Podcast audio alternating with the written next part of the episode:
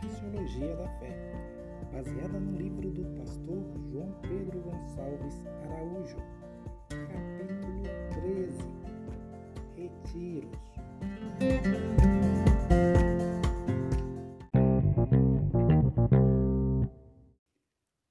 O homem foi feito para trabalhar e descansar. O Deus Criador descansou e mandou o homem descansar. O descanso, porém, pode ser evitado, esquecido ou usado para fins diferentes do original. Deus estabeleceu o descanso como um tempo de restauração e adoração.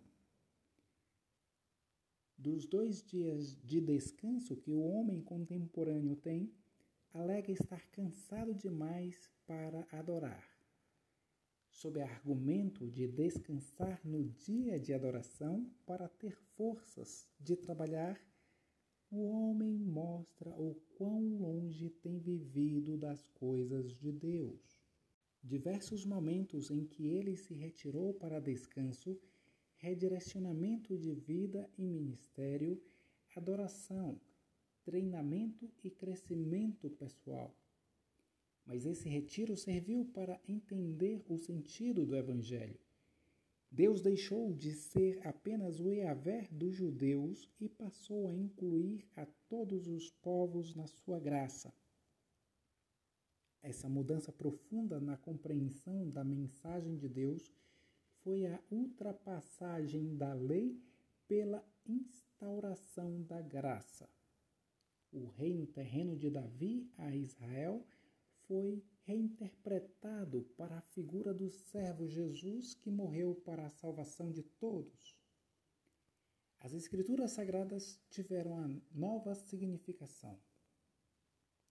O retiro de dois anos ou mais não deve ser superestimado.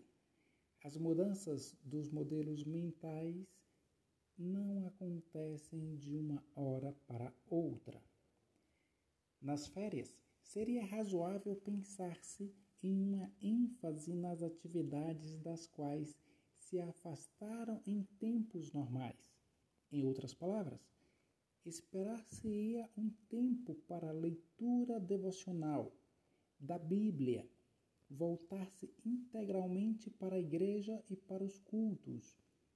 Mas o tempo das férias, como direito individual, é usado em benefício próprio e a pessoa o usa do jeito que quer.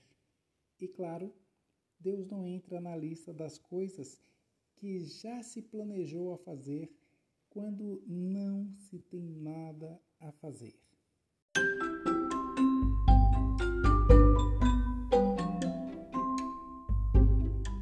É isso aí, pessoal. Até o próximo capítulo da série Fisiologia da Fé. Tchau!